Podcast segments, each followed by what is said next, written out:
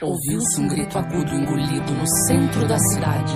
E na periferia, quantas? Quem? O sangue derramado e o corpo no chão. Guria.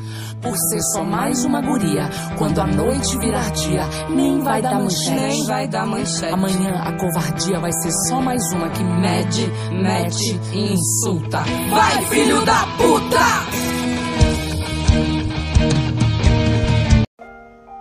Nós somos mulheres, senhoras, moças, empregadas, patroas, empreendedoras, esposas, filhas, irmãs, mães. Somos nós, distante de quaisquer atributos.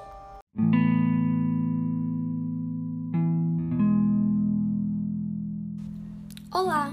Em Mulheres na Pandemia contaremos com a fala de mulheres anônimas e olhares divergentes e vivências ímpares. A brevidade dessas experiências voltadas para a realidade atual de uma pandemia e seus impactos na vida delas, pois sabemos que os direitos das mulheres são os primeiros a serem esquecidos em situações de crise. E para você que não se sente à vontade, alertamos que o assunto é delicado e que foi tratado da maneira mais afável possível. Olá, primeiramente, quem é você? E não o que você faz, mas sim o ser você. Bom, eu sou uma mulher negra, adotada e lésbica. É, eu fui adotada com três anos de idade. Não tenho muita lembrança, é claro, mas é, minha mãe me contou muito sobre a minha história e foi assim, no começo foi bem difícil a adaptação, porque é, eu só vivia no meio de crianças e mulheres. Então, na, na, minha família, como tinha homens, que era meu pai e meus irmãos, foi um pouco difícil a adaptação, por questão dos traumas que eu carrego comigo. Mas eu, eu sou uma pessoa feliz com a família que eu tenho, graças a Deus. É, eu sou um, uma mulher realizada e sou uma, uma, uma, pessoa que tem muitos planos ainda, já conquistei vários, estou muito feliz na é, onde eu me encontro. Sou uma mulher casada hoje em dia e tenho uma companheira maravilhosa que me ajuda em tudo. E eu tenho muita coisa ainda para conquistar. É, como é ser mulher nesse contexto? Como você adaptou suas responsabilidades ao isolamento, né? As adversidades que você enfrentou desde o início da pandemia, em março de 2020, até hoje. Bom, é, eu estudo enfermagem, né? É, eu terminei o curso, mas é, eu pretendo ainda me, me formalizar cada dia mais. E foi bem assim difícil, porque eu tive que ficar na linha de frente. Eu não esperava realmente, mas devido a tudo isso que está acontecendo, a pandemia, esse vírus, eu tive que é, ficar em um hospital na qual eu não, não conhecia. E tive que colocar em prática tudo aquilo que eu estudei, né? Foi uma experiência incrível. É, tive medo também, não vou mentir, mas fiquei muito feliz com, com tudo que eu aprendi lá. É, os atributos de ser mulher são inúmeros. A gente sabe que com o isolamento social muitos sobrecarregaram, é, desde os afazeres domésticos aos cuidados dos filhos. Sabemos que as mulheres têm suas responsabilidades e preocupações multiplicadas somente pelo fato de ser mulher. É, você já sofreu ou já presenciou algum tipo de abuso ou agressão psicológica ou não? E como que isso aconteceu? Sim, infelizmente, é, o meu primeiro abuso eu sofri quando eu era apenas um bebê. Eu ainda estava com a minha família biológica. É, o meu padrasto ele não aceitava o fato de não ser filha dele por ter vindo de uma traição, então ele descontava toda aquela raiva em mim e às vezes na minha mãe também.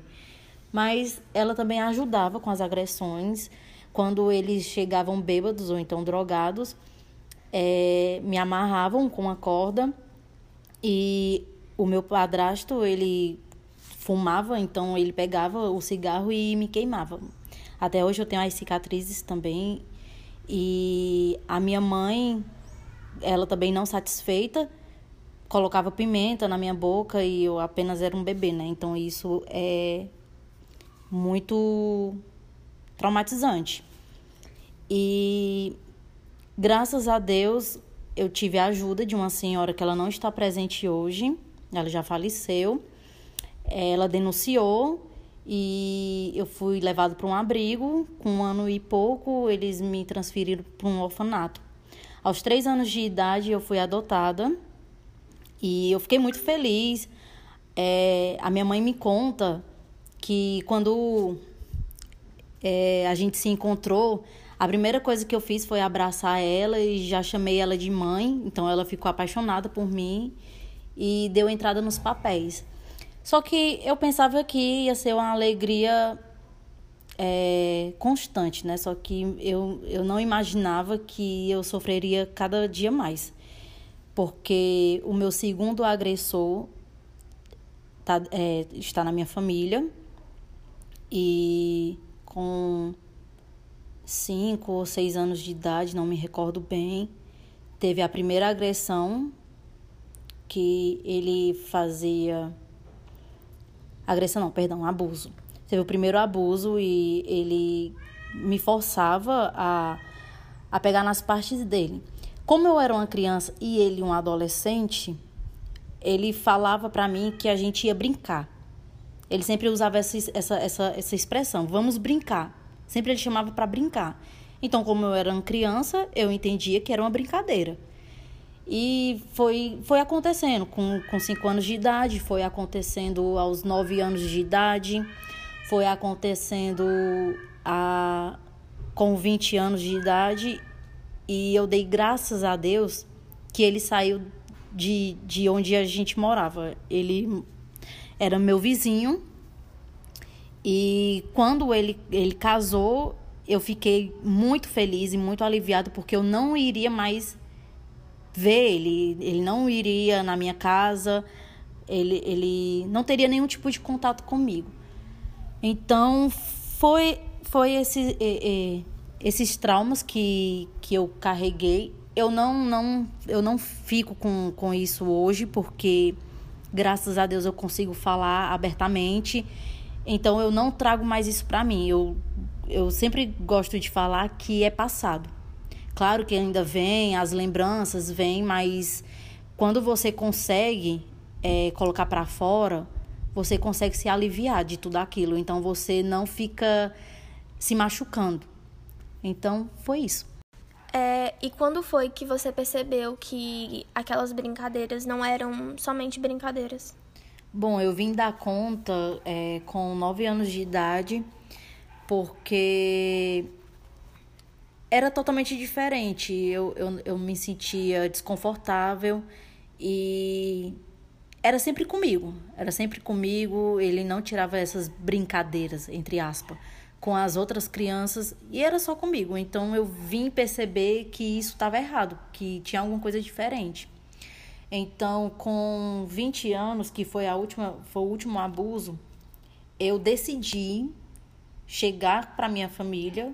São poucos que sabem, mas eu cheguei para minha mãe e conversei pra, com a minha mãe a, a primeira, a, o primeiro abuso que, que aconteceu. Ela, de primeira, ficou em choque, não acreditou. Não sei se hoje ela ainda acredita, mas de primeiro sempre é isso, sempre acontece isso.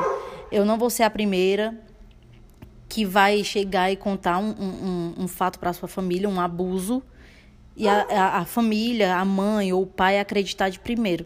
E é um conselho que eu dou para vocês. Quando um filho ou uma filha chegar e conversar com você que tal coisa está acontecendo, acredite no seu filho. Porque de fato ele lutou bastante para conseguir falar para você. Então, é, eu dei um fim, dei um basta nisso, coloquei para fora, conversei com a minha família, conversei com as pessoas mais próximas e graças a Deus hoje é, esses abusos, esses traumas não não me machucam mais. Eu aprendi a, a enfrentá-los. Eu não vou dizer superar porque é uma coisa muito difícil de se superar, mas eu aprendi a enfrentar. é, que impacto esses acontecimentos tiveram no decorrer da sua trajetória como mulher? Que influência isso teve, tanto é, na sua vida pessoal como profissional? Bom, é... eu vou falar um pouco da vida pessoal. Assim, quando tudo isso aconteceu, foi muito difícil eu conseguir me relacionar com outras pessoas. Eu, eu não, não conseguia manter um relacionamento sério com alguém por medo. Já fui casada a primeira vez e não durou porque foi muito difícil para mim também. Eu tinha medo e a pessoa não entendia. Eu tinha conversado com a pessoa e quando eu conversei com a pessoa achando que a, essa pessoa era meu amigo e iria me entender, foi totalmente ao contrário. Foi aí que eu sofri outro abuso. Eu não cometi também, mas foi outro abuso que eu sofri, que foi nesse, nesse primeiro casamento. Então, é, foi muito difícil, mas, como eu falei, são coisas que eu tento enfrentar todos os dias. É, no, no, no, meu profissional, não, não me atrapalhou tanto. Tenho certo, um certo medo, mas não, não me atrapalha. E voltando só ao assunto que eu, que eu esqueci de falar, que a, a minha mãe, a minha mãe meio que assim desconfiou, que ela sempre achou estranho quando eu era mais novinha, eu achava estranho é, o, ela achava estranho o fato de eu ter muito medo de homem. E outra coisa também que ela falava para mim é que logo quando eu fui morar com eles, eu não, não conseguia chamar o meu pai de pai, eu não conseguia. Todo mundo era mãe. Então ela já achou estranho também tudo isso. É tanto que quando eu quis conhecer a, a, a família, que eu, eu, eu, eu quis olhar para a cara dela, da, da minha mãe biológica, para ver, entender o, o, porquê e também perdoar, porque eu acredito muito na questão do perdão. Eu precisava perdoar para assim, eu me sentir bem comigo e foi isso. Eu hoje não não, não sofro mais esse, esse, essa, tipo, esse tipo de perturbação que eu, eu sei que muitas mulheres passam por isso, muitas mulheres não conseguiram lidar com isso, muitas mulheres tiram a vida e graças a Deus eu fui uma das que consegui lutar, que consegui enfrentar e todos os dias eu tento superar. Porque não é fácil, você tem pesadelos, você é, tem medo de tudo, de todos, você, você vive um, uma perturbação. Até mesmo né, nessa, nessa pandemia, você ficar preso dentro de casa e ficar sem fazer nada que você costuma fazer, infelizmente você traz esses pensamentos. A sua, não sei, a sua mente talvez fica fraca e você relembra essas coisas. Eu falo porque recentemente essas coisas vinham acontecendo comigo, de, de tentar relembrar isso, só que mais uma vez, eu lutei, relutei e enfrentei. E graças a Deus isso não me perturba mais. É, como você consegue lidar com esse agressor hoje? E quais são essas circunstâncias, né? Como você se sente em relação a isso? Bom, até hoje eu não consigo encará-lo e nem conversar, mas é, como eu falei, como eu consegui colocar para fora tudo aquilo que tinha acontecido, eu consegui falar com, com as pessoas que eu confiava, então aquilo não me prende mais. Eu tento sempre colocar ele no passado. É, eu sempre falo, matar os seus fantasmas. Morreram dois fantasmas meus e morreu esse agora. Então sempre eu coloco no passado, sempre deixo lá. É como você se sente em relação a isso?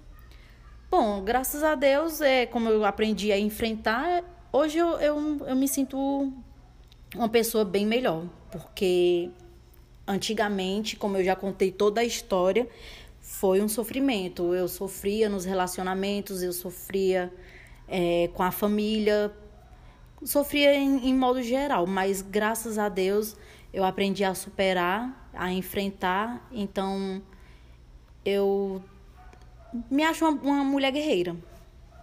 É, e por último, se você tivesse algo para falar para essa menina que, que sofreu tanto, o que você falaria? Bom, eu falaria que você foi uma mulher porreta, você foi uma mulher que enfrentou, que aprendeu, que hoje é, aprendeu a observar mais, porque infelizmente é assim, hoje a gente não pode confiar em ninguém. Não podemos confiar em ninguém. O mundo tá aí, o mundo tá cruel, o mundo tá doente. Então vai vir pessoas fingindo que querem seu bem, vai fingir ser seu amigo e você não vai poder confiar, porque infelizmente é assim. Então essa mulher aprendeu.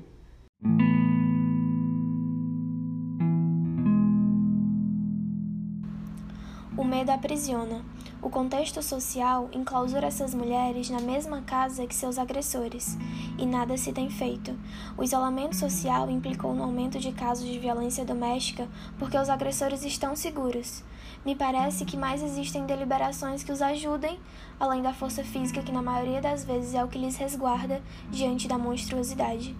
Mas apesar disso, ser mulher é uma pluralidade, e a tentativa sem objetificar e reduzir essas vivências vai nos unir e dar voz a essas mulheres silenciadas.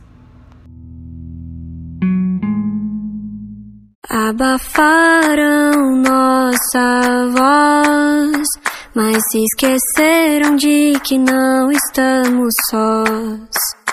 Abafaram nossa voz, mas se esqueceram de que não estamos sós. Essa vai para todas as mulheres marianas, índias brancas, negras, pardas, indianas. Essa vai pra você que sentiu aí no peito quanto é essencial ter no mínimo respeito. Essa dor secular em algum momento há de curar. Diga sim para o fim de uma era irracional patriarcal.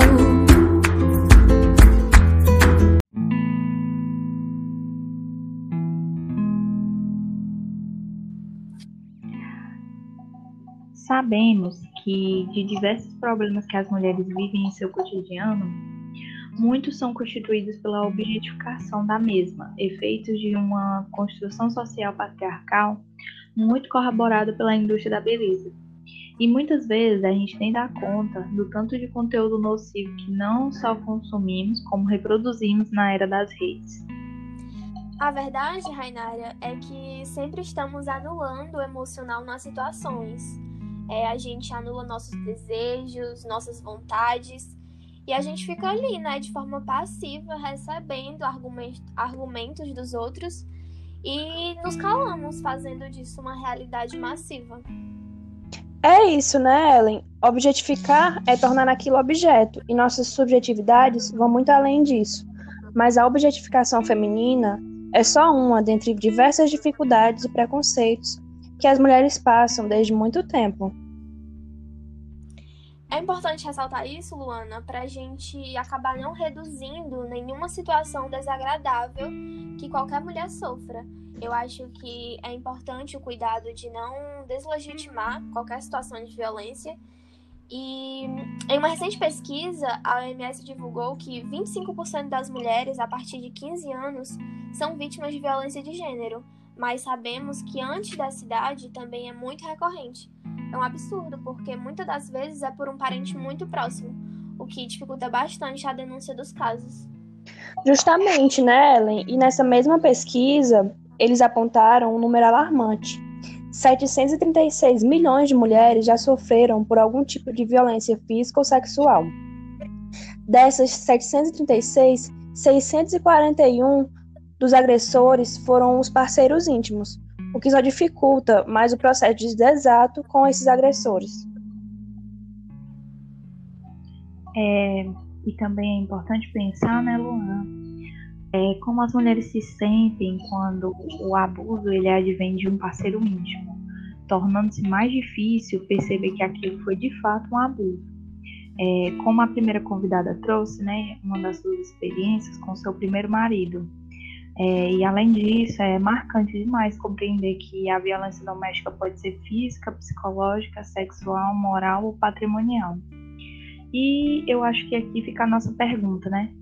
Quantos anos você tinha quando você entrou para a estatística?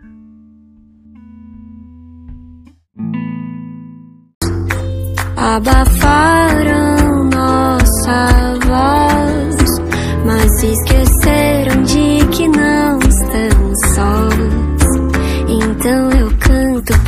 que em todo canto, encanto de ser livre de falar, possa chegar, não mais calar. Então eu canto pra que em todo canto, encanto de ser livre de falar, possa chegar, não mais calar. Oh, oh,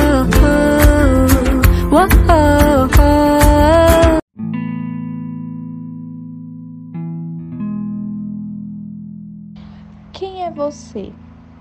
Não o que você faz, mas sim o ser você. Bem, eu me considero uma mulher apaixonada. Apaixonada pela dança, pela fisioterapia, pela liberdade. Uma mulher que ama a família que tem, que ama a convivência, a união, a cumplicidade que tem com a mãe, as irmãs e que se orgulha muito de poder dizer isso. Mas eu também sou uma mulher que não tem liberdade para andar na rua com a roupa do balé, com short curto e nem com a roupa colada porque eu tenho medo de ser assediada, sequestrada ou estuprada. E mesmo quando eu tô com roupas que não chamam a atenção, esse medo me persegue. E por causa disso, eu não posso andar sozinha sem me preocupar, não posso ser plenamente independente, não posso evitar me sentir mal pelo simples fato de ser mulher. Com relação ao contexto atual que estamos vivendo no Brasil e no mundo, relacionado à pandemia do coronavírus, como a sua vida mudou? Eu tenho duas irmãs que trabalham na linha de frente do combate à Covid e, sinceramente, tem sido muito difícil. Eu era muito acostumado com a companhia delas e passar um ano inteiro sem ter esse contato todo foi um choque muito grande para mim. Uma delas sai todo dia de manhã para trabalhar no Hospital São José de Doenças Infecciosas e só chega à noite, exausta. E a outra passa a semana viajando para dar plantões, às vezes só volta de 15 em 15 dias, e quando chega ela tá tão cansada que cai logo no sono. Essa rotina delas afastou tanto a gente que hoje, até elas que são gêmeas e passaram a vida inteira juntas, mal conseguem se encontrar para conversar. E quando a gente consegue conversar, o assunto é a pandemia. Elas falam o quanto estão assustadas, o quanto a situação está preocupante e ficam sempre reforçando para tomarmos cuidado, para não sairmos de casa se não for necessário, porque se qualquer doença, qualquer acidente acontecer, os hospitais não vão ter estrutura para acolher a gente. E é muito arriscado se expor dessa forma nesse tempo de desespero, né? É, enquanto elas estão no trabalho, elas atualizam a gente, mas é só pelo WhatsApp. E o que eu sei hoje é que o, no, o Hospital São José ele está sempre lotado, como todos os outros, e que o hospital da minha outra irmã, que é a minha outra irmã da plantão, quase ficou sem oxigênio recentemente. E toda a minha família está muito assustada com isso. Nesse período, alguma de vocês teve que ficar isolada? Se sim, como aconteceu? Foi muito difícil conciliar suas responsabilidades durante o isolamento? Infelizmente, sim. No começo da quarentena, no passado, a minha irmã, que é médica, teve sintomas leves e passou 15 dias isolada no próprio quarto, mas nada foi confirmado. E até recentemente tinha sido só isso. Mas no começo de março, mesmo com todos os cuidados, a minha mãe testou positivo para Covid. E foi muito complicado. Todos nós ficamos muito preocupados com ela, porque a nova variante do vírus parece ser bem mais forte. E como as minhas irmãs nunca estavam em casa e meu pai precisava trabalhar, todas as coisas em casa passaram a ser minha responsabilidade. É, eu tenho ansiedade e eu nunca passei tanto estresse psicológico e emocional como eu passei quando a minha mãe ficou doente.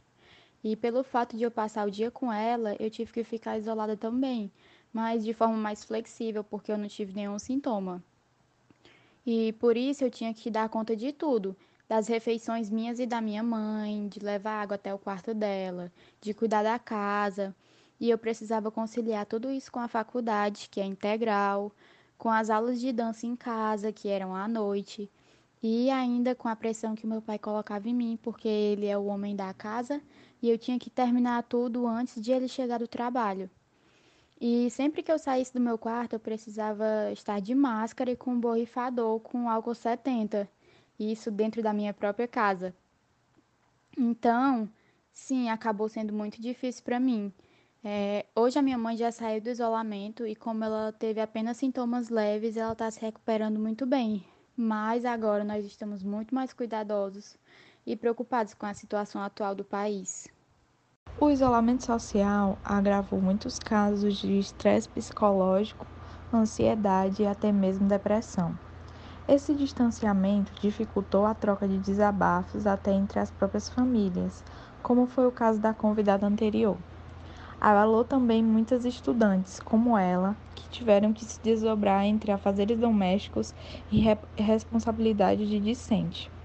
Quanto das mulheres é exigido normalmente e quanto mais tem sido cobrado nesse período de pandemia?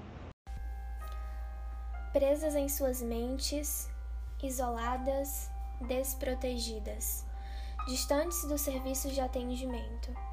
Soltar quem és ou se prender à dor do amor. Aliás, o amor tem dor? A dor física, a dor que diminui você, a dor que apavora, amedronta. As máscaras, hermética, com atitudes pensadas enclausurando o teu eu, transfigurando em arrependimentos. Desculpas planejadas, um nó de amor com colheradas de hostilidades. Sanidade já não era sinônimo desse amor. Foi queda livre, os filhos foram deleitáveis, usados como desculpas, até certo ponto, até demandar afeição. Detrás do corretivo, escondendo a ferida, escondia quem és. Preteria, omitia e ocultava a comisseração desse amor. Quando o sol raiava, deslembrava. O ciclo sobrevinha, formigando. Esposa que não é somente esposa, jamais sustenta a dor de ser quem és exclusivamente. Ela se fraciona para padecer a dor de todos ao redor. Deliberada, ainda assim, pedante, sujeita ao silêncio, o grito era decepado somente por ser quem és. Depreciada, ninguém a acreditava. Hoje me peguei fugindo, e era breu e o sol tinindo. Lá vai a marionete. Nada que hoje de manchete ainda se escuta. A roupa era curta, ela merecia. O batom vermelho, porte de vadia. Provoca o decote, fere fundo corte. Morte lenta ao ventre forte.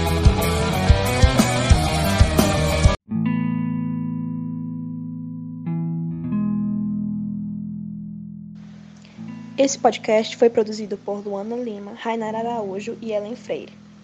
Agradecemos a participação dessas duas mulheres incríveis, que estão aqui representando duas das inúmeras situações que todas estão enfrentando neste contexto pandêmico, especialmente para aquelas que sofrem violência doméstica, que foi agravado nesse período de isolamento, dificultando ainda mais a denúncia e os pedidos de socorro dessas mulheres. Não se calem. Se for vocês, suas amigas, vizinhas, denunciem, desabafem. Não se calem por medo. Todas nós estamos aqui, unidas, para apoiá-las.